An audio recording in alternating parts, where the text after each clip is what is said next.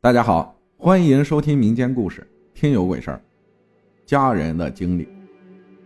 生产队时期啊，我四姐一直都为队上放牛。那是七六年农历三月，阴雨蒙蒙的一天。四姐和他们一群放牛的小伙伴，像往常一样，将一群牛，大概有二十多头，赶到一座小山上后，就各自三五成群的在各个路口坐下玩。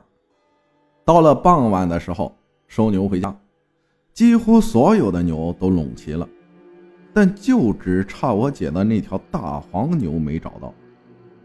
众人将牛往家赶，唯独还只有我四姐在山上找牛，翻遍了整座山都没有找到，甚至还跑到了附近的山上，也是一无所获，只得慌慌张张的回家了。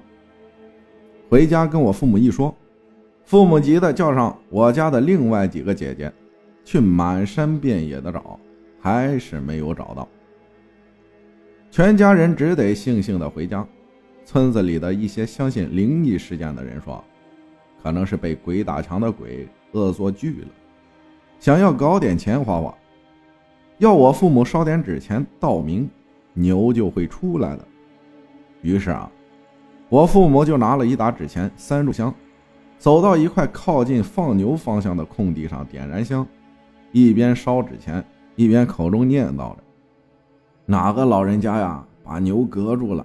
麻烦您放出来，您没钱用了，我烧点给您。麻烦您不要捉弄人了，我们在此磕头拜谢了。烧完纸钱后，家里人又去原来放牛的山上找，就看见不远处那头黄牛就站在一个荆棘棚旁边，还在悠然的吃草。我姐放牛的那座山，满是坟地。我呢是七二年出生的，我父亲还讲了一个他亲身经历的事。那是我父亲因为搞土改时，将一个地主家里的财产都分了，因此财主啊还怀恨在心。后来整改风过后，那个地主学了一些茅山邪术，将我父亲还有两个叔叔都下了邪术，找了好多师傅都没有收转过来。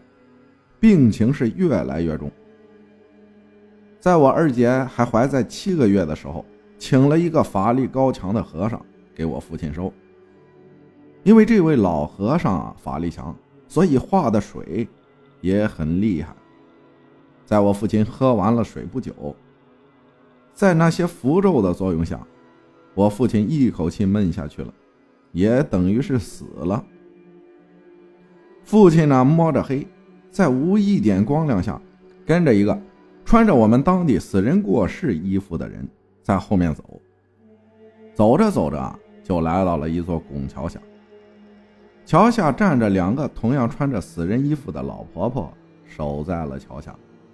前面的人，两个老婆婆放过去了。等到我父亲过来的时候，那两个老婆婆就拦住了，不许他过去。我父亲说道。怎么前面那个人允许过，为什么我就不能过去？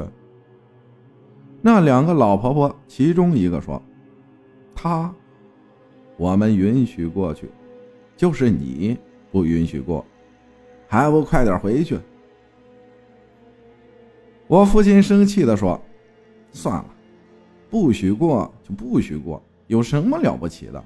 回去就回去呗。”说完就往回走。没走一会儿，突然感觉眼前一亮，眼睛就睁开了，自己呢就复活了。发现我妈和我奶奶还有其他亲人都在哭。父亲一活过来就说：“你们都在哭什么？”奶奶他们听到父亲说话了，看见他活过来，顿时都止住了哭声，惊诧不已。当时讲的时候，我以为父亲。给我讲着玩呢，逗我玩呢。后来我也问过妈妈和奶奶，还有大姐。大姐当时还小，奶奶说是真的，妈妈说当时可把她吓坏了，是既高兴又害怕。喜的是，父亲活了过来，害怕的是是不是诈尸了。妈妈说：“大难不死，必有后福。”父亲现在还健健康康的。人生中啊，有些事儿等你经历过了，你就不得不相信了。感谢老姜分享的故事，谢谢大家的收听，我是阿浩，咱们下期再见。